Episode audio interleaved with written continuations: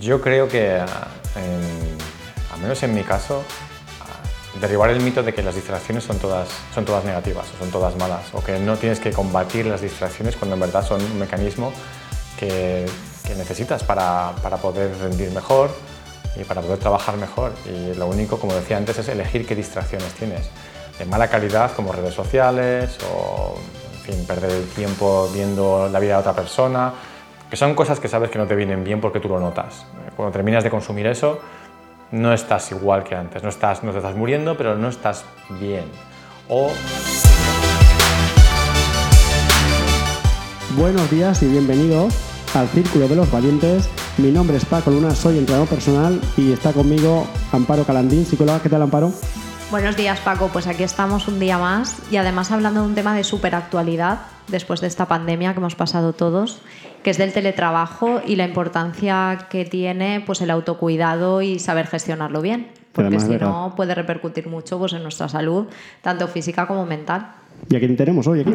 Bueno, pues hoy ha venido a visitarnos Juan, que, que es un experto en teletrabajo y en, y en trabajar, pues bueno, muchas horas sentado, muchas horas delante de un ordenador creando cosas y, nada, y creíamos que era un testimonio súper bueno para ayudar a otras personas que estén pasando por esta situación. ¿Qué te parece, Juan? Cuéntanos un poco quién eres. Buenos días, Amparo y Paco. Vale, yo llevo teletrabajando desde antes de que se llamase teletrabajo, eso es importante. Entonces, eh, hoy en día mucha gente pues, se ha visto abocada eh, sin poder elegir a tener que trabajar, sacarte de tu entorno donde has trabajado un montón de años con tu rutina, con tus horarios, tus compañeros o compañeras, a trabajar en casa o en otro sitio.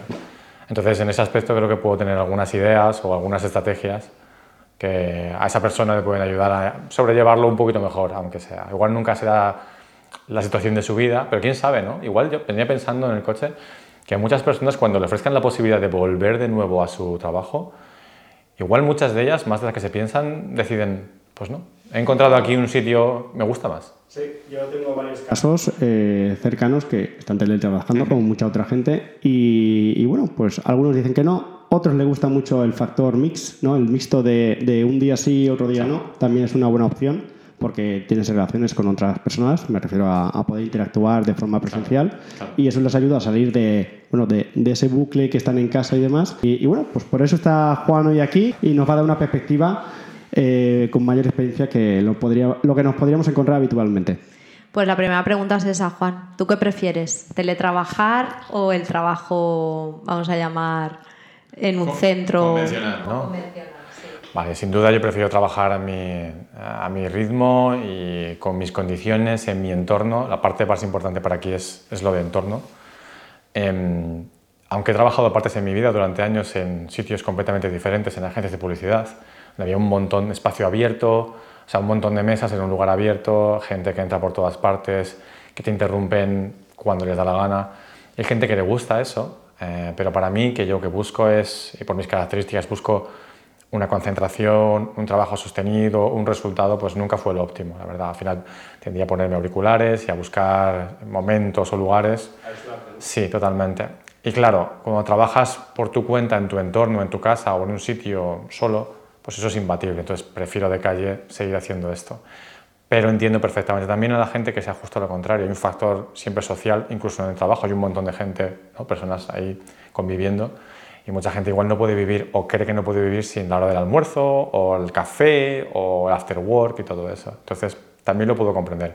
Pero en mi caso, de calle, prefiero seguir trabajando. De hecho, ¿qué pros y contras tendría para ti una cosa u otra? Vale, los pros de trabajar en un centro convencional, en un lugar, es socializar. Evidentemente, pues eso, somos animales sociales, ¿no? Hay una necesidad que hay que cubrir de algún tipo, de alguna forma. Y si no lo haces muchas veces, durante mucho tiempo, pues tiene sus consecuencias, ¿no? También, entonces no es todo bonito. Pero no puedo imaginarme eh, otro factor en mi caso. Mi trabajo es técnico, depende del trabajo, ¿no? Un trabajo más social, de cara al público, no sería lo mismo, pero ahí no puedo hablar. Pero en mi trabajo, que busco crear contenido creativo, contenido técnico, eh, es imbatible el estar solo en tu entorno, trabajando sostenidamente. Si lo que buscas es eso, yo creo que vamos, acabarás más tarde o más temprano en algo parecido a eso. Eh, los contras, pues si queréis lo vamos hablando, pero evidentemente al no tener un entorno, porque claro, yo lo veo Eh, al menos yo lo veo así. ¿eh? El, entorno es súper importante y el tener un horario no fijado por ti, el ir a ver a tus compañeros, ese sitio físico te indica que estás trabajando y gobierna de alguna forma tu conducta. Ya sabes que estás en modo trabajo y no se te ocurre traspasarlo demasiado. Hay unos límites que vienen impuestos. Trabajas en casa o en otro sitio tú solo, esos límites ya no existen. Entonces es muy fácil traspasarlos constantemente y que la vida profesional acabe invadiendo la, la personal y viceversa. Entonces, ese sí que es una línea roja, hay que tener cuidado, no es todo bonito. Va a ser más difícil tener una estructura. complicadísimo porque la puedes traspasar cuando te dé la gana. Y una vez lo haces, como no hay una reacción, porque en, el trabajo tú no puedes eh, hacer lo que te dé la gana. Quítate los zapatos, ponlos encima de la mesa, ponerte un vídeo de gatos en YouTube y no pasa nada, ¿no? Alguien va a decir algo. Aunque te apetezca hacerlo, no lo haces, pero en casa sí. En casa, pues sí, no quiero empezar a trabajar hasta tres horas más tarde o acabar cinco horas más tarde. entonces es una especie de entropía en la que puedes entrar y al final es un desastre. Claro, yo creo que hay factores muy importantes que hay que tener fuertes para poder teletrabajar y ser eficaz, como es la autodisciplina. Hay que tener muy claro eh, que tienes que ponerte, no procrastinar, tener muy buena gestión del tiempo, de ponerte límites porque, y de la dispersión de la atención, porque es lo que tú dices, o sea, tengo tantos estímulos o tantas posibilidades, tan poca vigilancia, que no es a veces real, porque a veces eh, te obligan a tener un Skype abierto o alguna cosa que sí que te controlan más, depende del trabajo, pero es verdad que es mucho más... Em, vulnerable ¿no? esos límites que cuando estás en un centro. Totalmente. Y además uno tiende a idealizar, ¿no? cuando no conoce algo, eh, como, no, como no es lo que tiene, ya tiende a idealizarlo. Yo me imagino que encima una persona que se ha visto obligada a teletrabajar, que encima de todo esto hay que añadir la resistencia, el yo no quiero hacer esto. Tiene que ser bastante complicado, la verdad, yo lo entiendo perfectamente. Precisamente por eso, para mí el principal factor a tener en cuenta, es lo que dice Amparo, es la disciplina, el entorno, saber que pues básicamente aquí eh, gobiernas tú y mandas tú con lo bueno y con lo malo. Y diseñar esa jornada con antelación, diseñar una estructura, cuándo empiezas, cuándo terminas, eso es súper importante. Sí, si no tienes bien estructurado todo, todo lo que tienes que hacer va a ser difícil. Totalmente, totalmente. ¿Y qué repercusión tiene esto ¿no? en nuestro estado, sobre todo físico? Porque al final eh, ir a trabajar ¿no? a un sitio nos implica más movimiento me, tengo que arreglar, me voy, cojo el coche, voy andando, vuelvo, más movimiento en casa, pues, la, pues el, estado físico, ¿no? Claro, a ver, aquí pues yo eh, cuento con Pago Luna, que siempre me ha ayudado. Eh, básicamente mi, bienestar físico eh, es gracias a, a, lo que me ha enseñado él.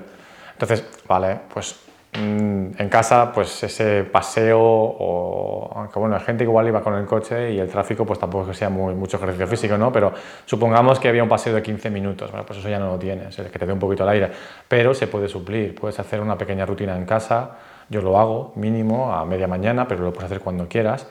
Lo importante aquí es que, que gestiones. Eh, que pongas ese bloque de tiempo, de hecho lo añadas antes que nada, antes que el resto de actividades para darle esa importancia, porque es lo más importante.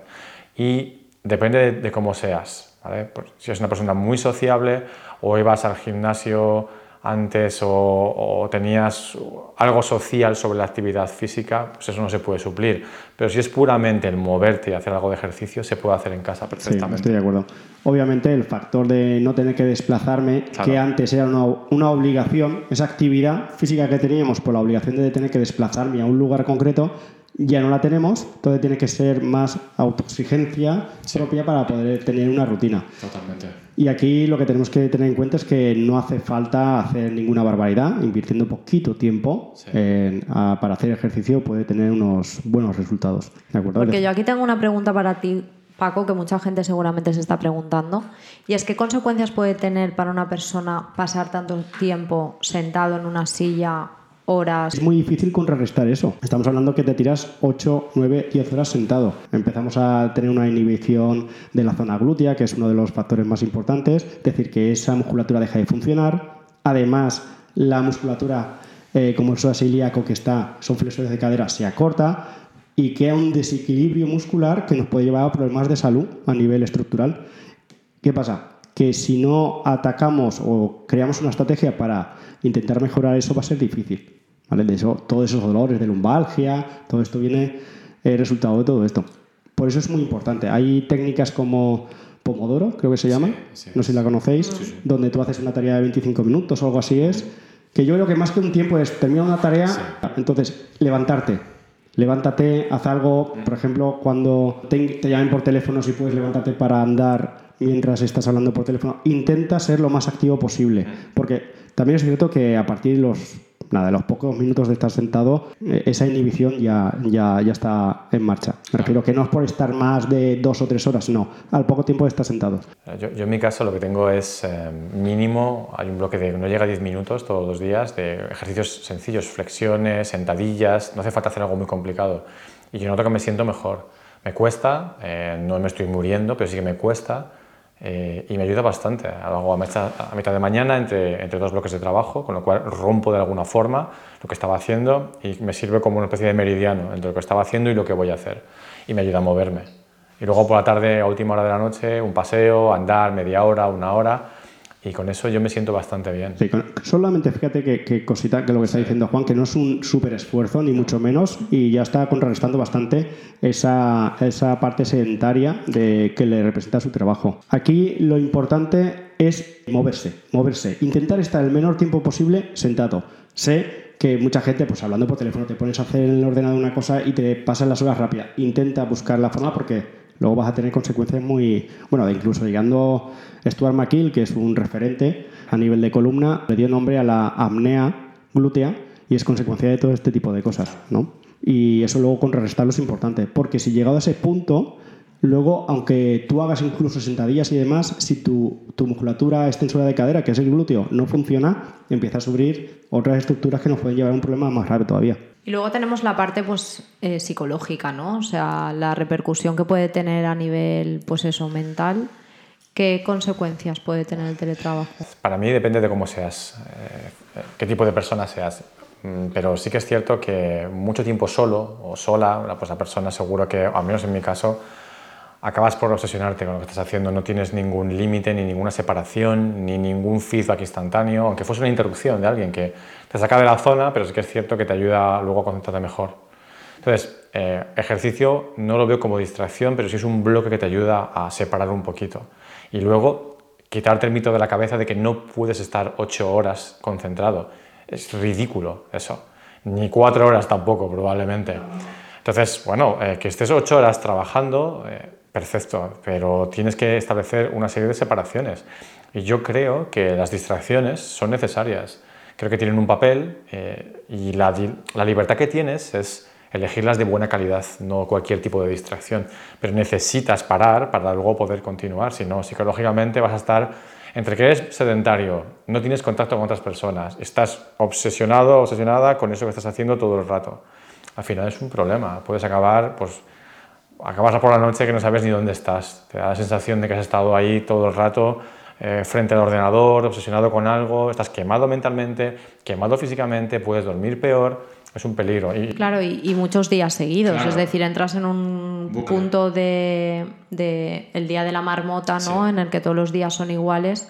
Entonces coincido mucho con lo que tú estás diciendo, ¿no? De la importancia que tiene el marcarnos unos límites, ¿vale? Para nuestro bienestar psicológico al final. Eh, si trabajamos ocho horas, trabajamos ocho horas. Si tenemos esa flexibilidad de podernoslo dividir, pues no lo podemos dividir. Pero entre medio tenemos que ponernos, pues eso, eh, reforzadores, cosas que nos gustan, parar a comer, eh, hacer otro tipo de rutinas, otro tipo de hábitos que nos ayuden a mantener el equilibrio. Y una vez acaba el trabajo, seguir con tu vida, con tu vida de ir al gimnasio, quedar con alguien a tomar algo, salir con tu pareja, hacer algo juntos, pasear, pero siempre meter también otro tipo de actividades que te ayuden a recuperarte emocionalmente. Para mí es la parte más importante, el tener y sobre todo diseñar con antelación la estructura de tu día. Eh, no dejar, pues me levanto, me pongo aquí, como no tengo que ir a trabajar a ningún sitio, pues me siento delante del ordenador y ya veré lo que hago. Y eso es muy tentador, pero claro, cuando haces eso ya comienzas sin estructura, vas a ir de un sitio a otro eh, y va a ser un desastre. Encima, no tienes un entorno que te diga cuándo empiezas y cuándo acabas. O sea, puedes estar, si quieres, todo el día en el ordenador, entre comillas, haciendo cosas. Eso es un peligro latente, la falta de estructura, la falta de un entorno que te diga una cosa u otra y que eso se puede perpetuar días y días y días es un problemón. Depende del trabajo, ¿eh? realmente. Al menos en mi trabajo, que a no ser que yo lo diga, no hay un inicio y un final, pues puedo estar ahí una semana entera, si quiero. Has dicho algo interesante cuando, o sea, me siento delante del ordenador a ver qué pasa y puede pasar de todo menos lo que tiene que pasar. Totalmente, porque yo no nos deformamos hacia el lado más débil. Entonces, bueno, pues voy a hacer lo que menos resistencia me, me, me opone. Y eso, pues alguna vez pueda ser lo más inteligente que puedes hacer, pero generalmente no. Generalmente será pues algo que tiene poca prioridad, lo haces, pero ya has empezado el día con un pequeño, entre comillas, fracaso, ¿no? Y es más fácil que luego ya pues, te sientas peor y acabes haciendo cosas que no deberías, o procrastinando, o, en fin, em, dedicando demasiado tiempo, etc. Es un problema, la verdad. Esa, falta de entorno para mí es eh, el, el, contra número uno, de, o falta de estructura teletrabajando, es el contra número uno que yo puedo ver. Y lo que puede hacer que una persona que esté haciéndolo le puede parecer que el concepto en sí no funciona, cuando es realmente que no lo ha gestionado bien o no lo ha estructurado bien, porque yo puedo asegurar que funciona, funciona muy bien. La verdad. Estamos partiendo de que no tienes ningún tipo de distracción. Si tú eres capaz de estructurarte bien y de directamente hacer las tareas que te tengas preparadas, vas a terminar mucho antes, seguro. Y que muchas personas que seguro que ahora mismo están pensando, me muero de ganas de volver a la oficina, pero también pienso que algunas de ellas cuando se eviten el tráfico de la mañana y el tráfico de la noche, interrupciones de compañeros o compañeras, etc., cuando llegue el momento de que tengan la opción de poder volver, igual no está tan claro. Igual han encontrado en su casa un sitio, su familia sabe cuál es su horario, aunque sea trancas y barrancas, han encontrado una forma de trabajar, están produciendo más, eh, pueden eh, más tiempo con su familia, eh, pueden entrenar un poquito en casa y han encontrado de que pues, pues, tampoco estaba tan mal esto y no sé si quiero dejarlo. Por eso decía lo del mix que decías antes, que igual para muchas personas está genial. Es decir, bueno, voy a la oficina de vez en cuando, socializo, es mi lugar de trabajo, pero luego si quiero hacer alguna tarea que requiera más concentración, un poquito más de, pues tengo mi casa, tengo mi horario, tengo mi lugar, entre comillas, para, para poder trabajar. Hombre, yo en mi caso personal, cuando todo esto tema de la pandemia, yo lo vi al principio genial porque iba a pasar más tiempo en casa, me ahorraba el desplazamiento, todo maravilloso, pero yo vi que yo estar delante de la pantalla, aparte de que el feedback para llevar a cabo mi trabajo era más limitado, que se puede utilizar igualmente, pero no para exactamente lo, como lo hago yo, no me gustaba. Estaba deseando volver. Juan, yo soy de los que me voy a mi estudio. Depende del trabajo, ¿eh? depende de la profesión. Yo, lo entiendo perfectamente. Yo, en mi, en mi caso, eh, no concibo eh, trabajar de otra forma. O sea, si tuviera que hacerlo lo haría y buscaría la vida como mucha gente, ¿no? Que se busca la vida, se pone sus auriculares, busca estar aislada aunque tenga gente alrededor y es posible hacerlo, ¿eh? es perfectamente posible. Pero si tienes la oportunidad o tienes la, la posibilidad de hacerlo, yo no lo cambio por nada, la verdad. Yo, por ejemplo, sé que hay una parte que es la de llevar a cabo mi trabajo, donde puedo pues, estar viendo diferentes planos anatómicos durante el, el movimiento del cliente. Para mí eso, pero sí que es cierto que luego en casa soy mucho más productivo cuando preparo las planificaciones, preparo toda la estructura. Pero eso es una estructura que está genial, porque puedes decir, bueno, pues en casa lo que hago es planificar, que requiere concentración, igual en dos horas puedo hacer lo que hacía en la oficina en cuatro, probablemente. Sí, sí, además que, entra un compañero que sí no sé qué, que sí no sé cuánto, no paras. Que no es lo mismo, ya entras ahí en un... y que sabes además, porque hay una cosa fascinante para mí, es que uno puede estar concentrado si no hay interrupciones, pero el verdadero concentración es cuando sabes que no pueden haber interrupciones. Cuando tienes un lugar en el que sabes que es imposible, a no ser que caiga un meteorito o se incendie la casa o algo así, pero sabes que no te pueden interrumpir y en alguna parte del subconsciente tu cerebro lo sabe. Sabe que no es que estés a las 6 de la mañana donde es menos probable, es que es imposible. Y para mí es más fácil trabajar así. Y Juan, ¿qué te ayuda a no procrastinar y a organizar bien o mejor tu tiempo? Vale, pues yo creo que, al menos en mi caso, derribar el mito de que las distracciones son todas, son todas negativas o son todas malas, o que no tienes que combatir las distracciones cuando en verdad son un mecanismo que, que necesitas para, para, poder rendir mejor y para poder trabajar mejor. Y lo único, como decía antes, es elegir qué distracciones tienes. De mala calidad, como redes sociales, o en fin, perder el tiempo viendo la vida de otra persona, que son cosas que sabes que no te vienen bien porque tú lo notas. Cuando terminas de consumir eso, no estás igual que antes, no, estás, no te estás muriendo, pero no estás bien. O simplemente mirar, abrir la ventana o salir si tienes posibilidad a algún lugar con naturaleza, si es posible. Y si no, abrir la ventana y simplemente perderte un poco la mirada en el infinito. Dejar que el cerebro vaya y hacerte un café o una infusión. Eh, si tienes familia en casa, pues igual una conversación intrascendente de unos minutos y volver. ¿Eso para mí es una distracción? Sí, pero es que la necesitas.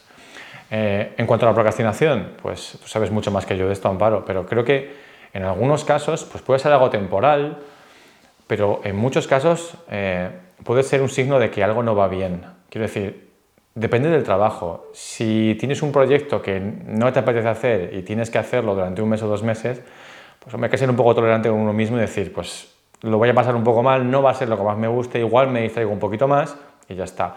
Pero si consistentemente te das cuenta de que estás eh, invirtiendo tiempo en otras cosas, que no quieres que, pues es que no quieres trabajar en eso, realmente no quieres trabajar en eso y francamente yo no sé la forma de convertirte en, en querer trabajar en eso. Entonces puede ser un signo de algo un poco más profundo.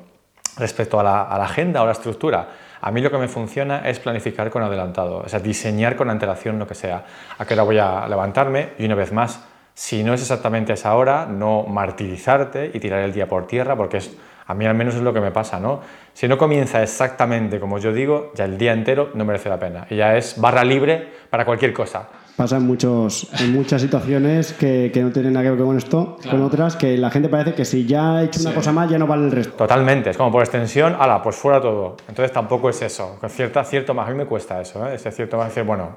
Y además, eso lo que me ayuda en ese aspecto es decir, bueno, no serías igual de duro con otra persona que te pasara esto. No le hablarías así a otra persona si le ha ocurrido esto. Seas comprensivo, no te preocupes, no pasa nada, pero contigo eres súper duro. Y claro, cuando trabajas solo, ese diálogo interno se ve aumentado constantemente. Entonces, cuidado con eso, pero, como decía, lo que me funciona a mí es un día de la semana, el día que sea, decidir qué es lo que voy a hacer con cierto margen, tener pues time block en el calendario, papel y boli, pizarra, no hace falta una aplicación muy costosa ni, ni, tecnología, sino simplemente decidir por adelantado. Porque si no, lo que hablábamos antes, te vas a enfrentar al día y vas a hacer lo que menos te cueste o lo que te apetezca más y eso es bastante peligroso, es una pendiente muy resbaladiza esa. Es que la improvisación... Claro, entonces decides y ya tienes un plan. Luego, pues evidentemente hay llamadas, eh, esa flexibilidad porque puede ser que cambie el plan por, por factores externos o por ti mismo. Pero tienes la posibilidad de hacerlo. Al menos tenías un plan. No te has enfrentado a, la incógnita unos límites también, ¿vale? Porque ya tienes qué voy a hacer y eh, más o menos en qué orden o cuáles son mis prioridades, pero un horario, decir, vale, yo empiezo a esta hora y termino a esta hora. Y una vez más, si un día o una semana, porque es algo muy urgente, tienes que estar eh, más tiempo, no pasa nada. Además que no se convierta en algo consistente de toda la vida y, y que tú sabes cuándo haces algo porque quieres, porque lo habías decidido o porque se te está yendo, básicamente. Entonces, eso para mí es eh, lo más importante y la, clave, ¿no? el decidir con antelación, el tener un diseño de todo lo que vas a hacer, de cuándo, cómo y, poco más. Y distracciones, completamente normal. Eh, los necesitas, hay que buscar unas que te ayuden y no caer en algunas en las que son un pozo sin fondo muchas veces, ¿no? Me refiero a las redes sociales. Sí, completamente al final el organizarnos y utilizar eh, papel boli, plasmar nuestros objetivos o una organización en un papel o en un, algo virtual, pero por lo menos el tenerlo por escrito ya predispone a nuestro cerebro para hacerlo. ¿Vale? O sea, el libre albedrío no nos ayuda a focalizar ni a conseguir los objetivos. Y yo, además de lo que tú, todo lo que has dicho, que lo corroboro y lo apoyo, también corroboraría no solamente esa planificación o ese horario de la semana, ¿no? esa visión global, sino también en el día intentar ponernos objetivos o ponernos como una planificación, como un planning, con las actividades más concretas que voy a hacer y sobre todo con el trabajo de, a medida que voy haciéndolo, voy tachando. Porque esto ayuda mucho a sentir que estoy siendo eficaz, que voy, ayuda mucho a la motivación. Porque al final, si no, es como ya lo he hecho, ¿sabes? Pones el tic en tu cabeza, pero el tic en tu cabeza no es lo mismo que ponerlo físicamente en un sitio o, hacer el, la, acción de tachar o este tipo de cosas. Al menos por como soy yo, depende del trabajo, ¿no? Porque yo, tengo, yo puedo elegir lo que voy a hacer y cuándo lo voy a hacer. Igual hay personas que tienen un poco menos de libertad y ese factor ya está más o menos decidido. Pero en mi caso, yo tiendo también a pasarme a otro extremo, es decir, ahora voy a organizarme y voy a hacer micromanagement de todo. Entonces me hace falta un sistema de productividad para mi sistema de productividad. Entonces es como un bucle, como un pozo sin fondo. Pasas más tiempo mirando qué es lo que toca hacer en este momento y por qué y usando una aplicación o una combinación de cosas, tampoco se sostiene eso. Es lo que ha dicho Amparo, hay algo psicológico, no sé muy bien el qué, en hacer algo escribiendo.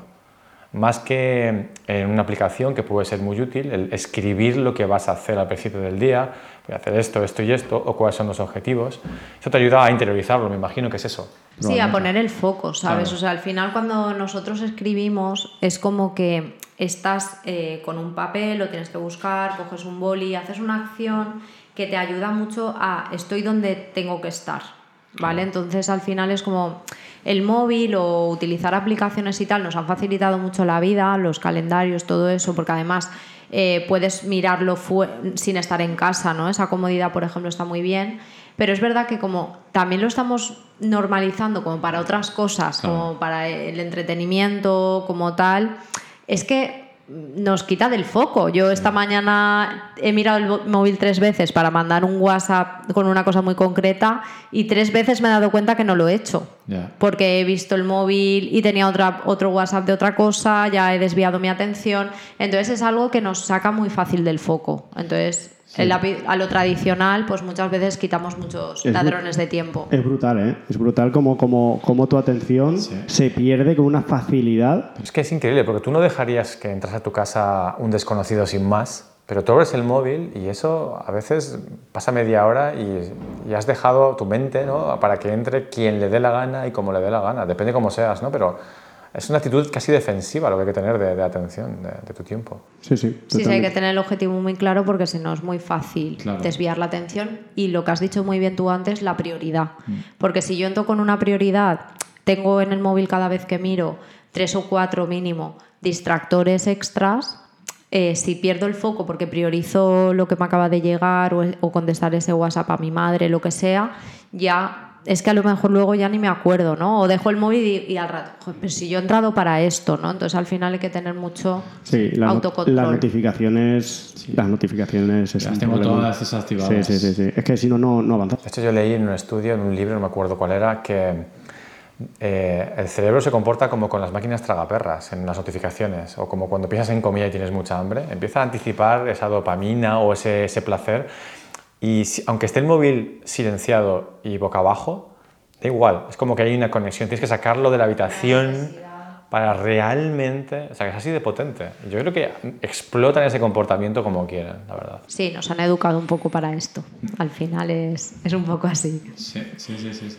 ¿Y qué importancia entonces con todo lo que estamos diciendo tiene esa autodisciplina para ti? Para conseguir resultados, conseguir ser eficaz y sobre todo sentirte bien contigo mismo cada día de que llegas a lo que, al objetivo que te marcas. Para mí el tema de autodisciplina em, evidentemente tiene una importancia bestial, pero creo que a veces tendemos a verlo como el factor que va a solucionar todos los problemas que puedas tener. Lo que me falta es disciplina. Pues es posible que sí o no. O lo que te falta es un cambio de carrera. O lo que te falta es... Em, priorizar determinadas actividades sobre otras. O lo que te falta es que no quieres trabajar en ese sitio y no quieres tener contacto con esas personas. Y te lo estás vendiendo como que si me levanto a las 5 de la mañana y medito y hago ejercicio y tomo tal, entonces mi vida, e igual no es eso. Entonces, sí que es verdad que hace falta disciplina por lo que venimos diciendo todo el rato, porque en casa no hay un entorno controlado eh, un feedback instantáneo donde entro aquí, voy vestido probablemente con un atuendo profesional, eh, he aparcado el coche, he ido andando, veo a mis compañeros y yo sé que estoy en el trabajo. Aquí no, aquí es, pues vale, hoy quiero jugar videojuegos toda la tarde, puedo hacerlo perfectamente, nadie me va a decir nada probablemente. Entonces, disciplina súper importante a nivel de que, vale, sé cuáles son los límites, sé cuándo empiezo y sé cuándo debería terminar, aún con flexibilidad. Pero eh, es un factor que también a mí me ayuda mucho, es el trabajar en cosas que realmente te representen. Iba a decir motiven, pero no quiero decirlo porque la motivación yo creo que va y viene y no puedes confiar en ella.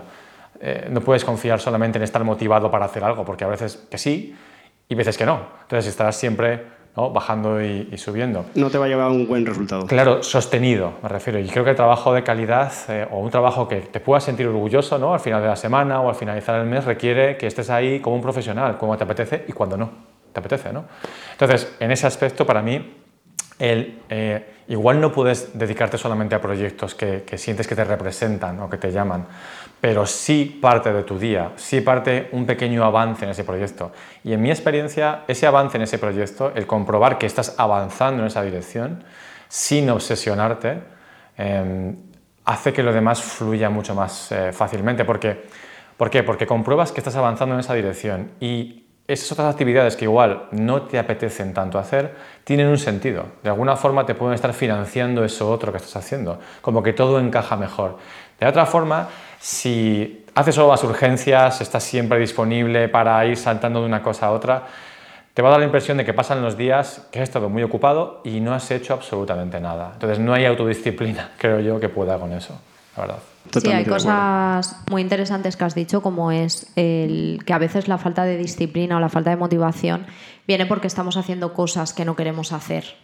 Y esto es un miedo muy habitual en muchas personas, que es el miedo a, bueno, vamos a llamarlo a salir de la zona de confort, ¿no? Eh, es algo que estoy haciendo esto, llevo mucho tiempo, dar ese salto eh, me da miedo. ¿Por qué? Porque somos personas que las personas anticipamos muchísimo, ¿no? Entonces esos miedos esas creencias limitantes de anticipar que no va a salir bien y si me equivoco y si tampoco es lo que necesito, eh, eso nos bloquea, pero la realidad es que esa incertidumbre solo se va a acabar si pruebo.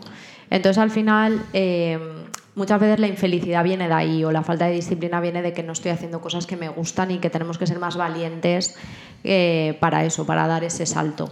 Totalmente, yo de hecho me da bastante miedo. Eh, eh, hay cosas que, son comunes que suelen dar miedo y a mí no, y otras que no suelen dar miedo y a mí sí. Y una de ellas, de las que me da miedo, es esa, ese limbo que dice Amparo, el de no estoy mal, pero no estoy bien. No estoy lo suficientemente mal, esto lo hemos hablado Paco tú y yo como 300 veces, yo creo. Vale, pues no estoy mal, porque no estoy mal y según los cánones de la sociedad tengo un trabajo, tengo un sueldo, es predecible, es seguro, Teóricamente debería eh, sentirme pleno, pero no estoy, porque sé que esto no es. Pero como no estoy del todo mal, tampoco muevo la ficha.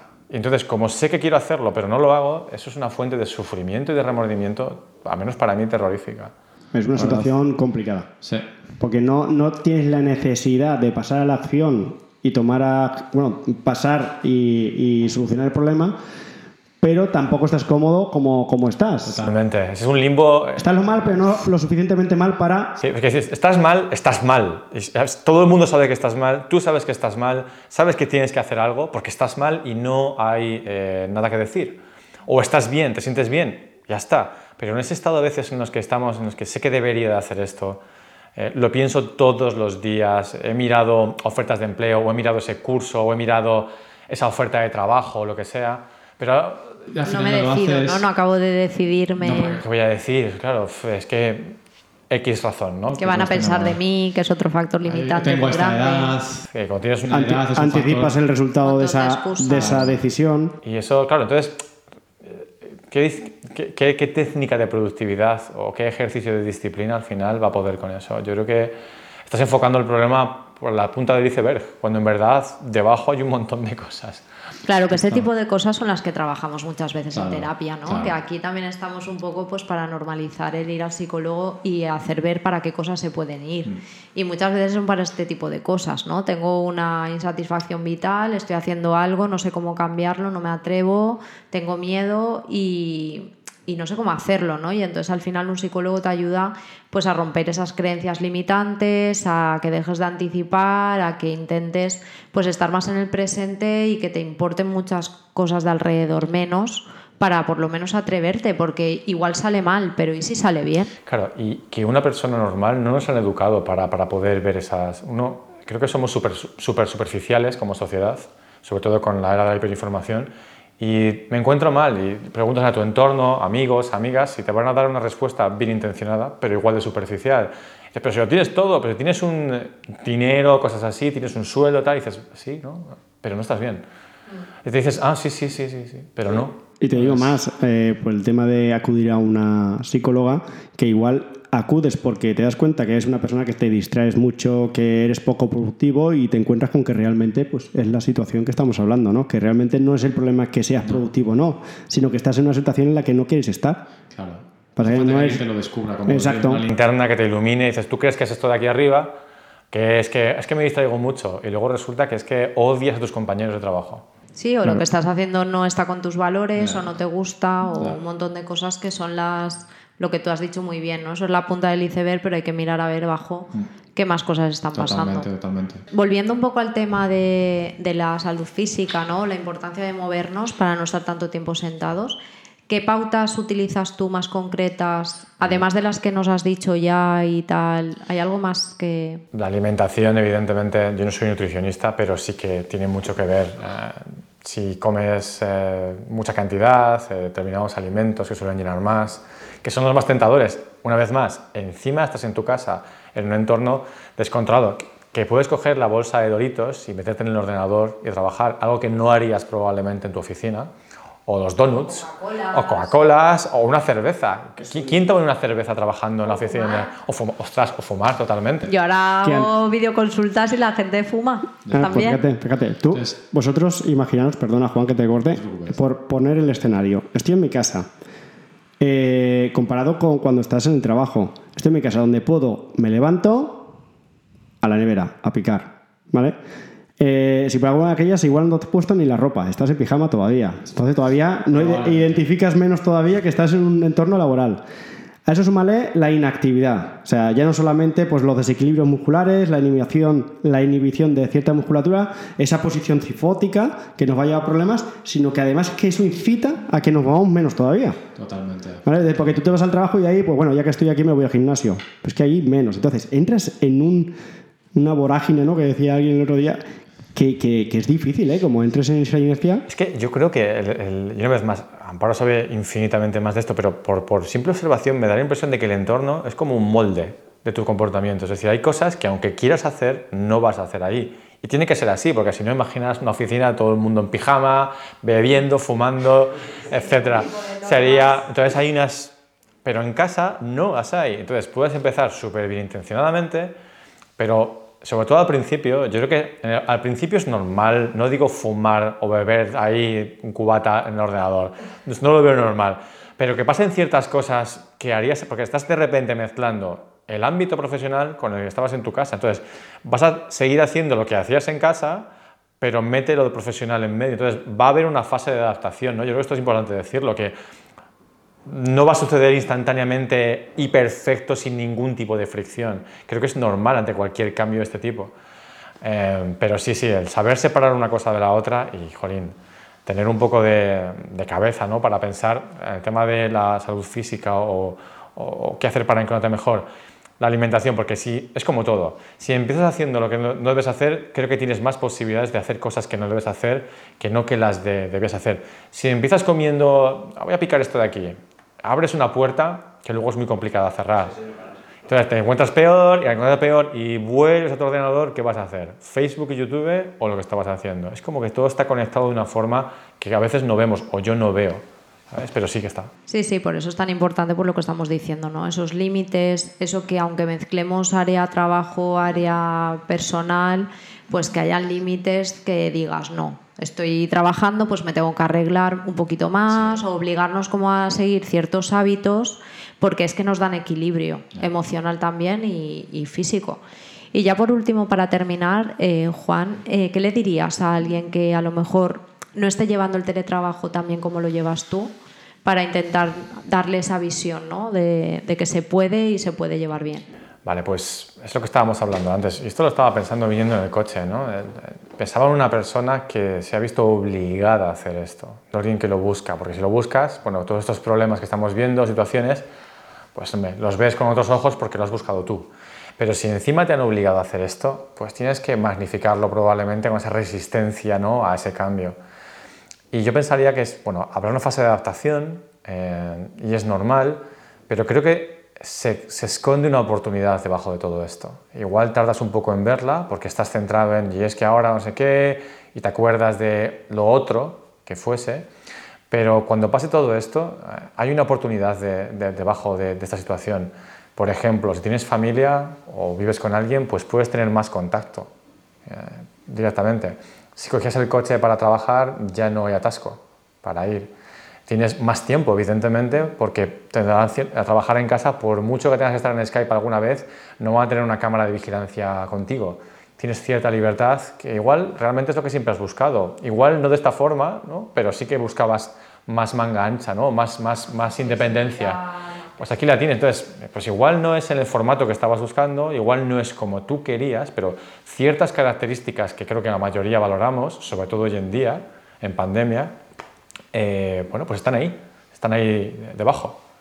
Entonces, pues nada, y que al final probablemente sea temporal. Más tarde o más temprano probablemente le ofrezcan la posibilidad de volver. Pero termino como lo que decía al principio, que es posible que muchas personas, igual esta persona que está escuchando que es completamente anti lo que está pasando, es posible que con la actitud adecuada eh, no quiera volver.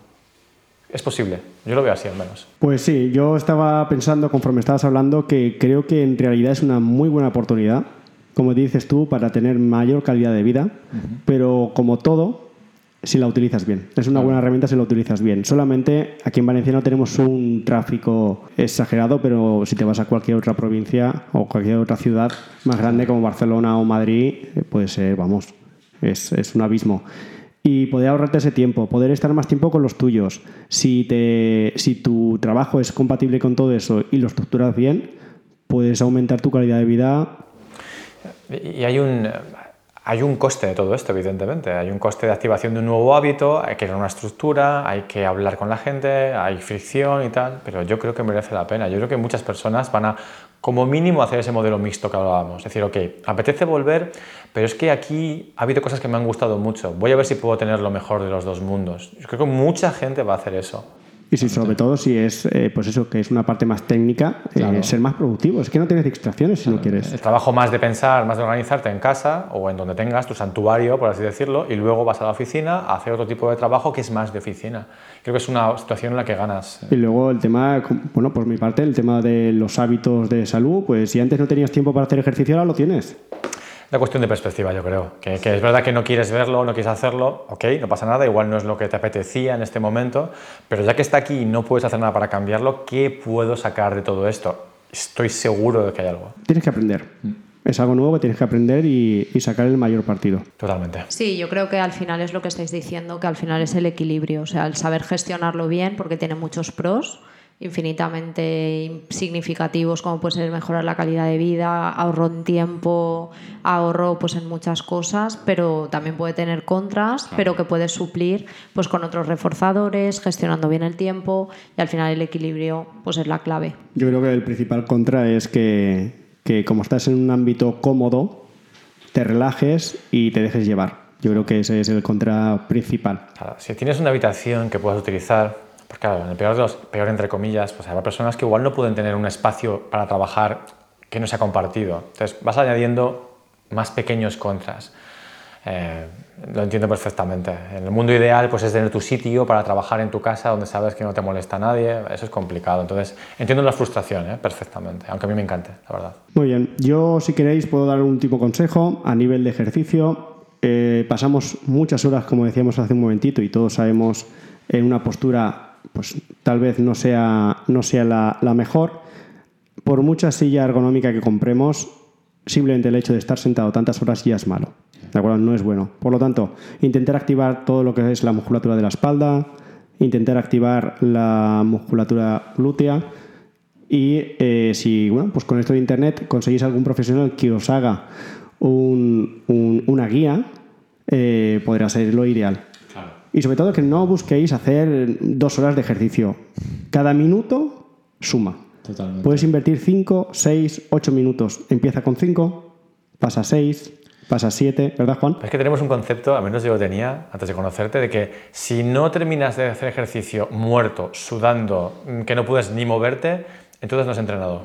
Claro, es que... Entonces, claro, es, Además, esto es como todo. La gente actualmente busca un entrenador que te canse. Es que para cansarte te puedes cansar tú solo. busca un entrenador que te entrene.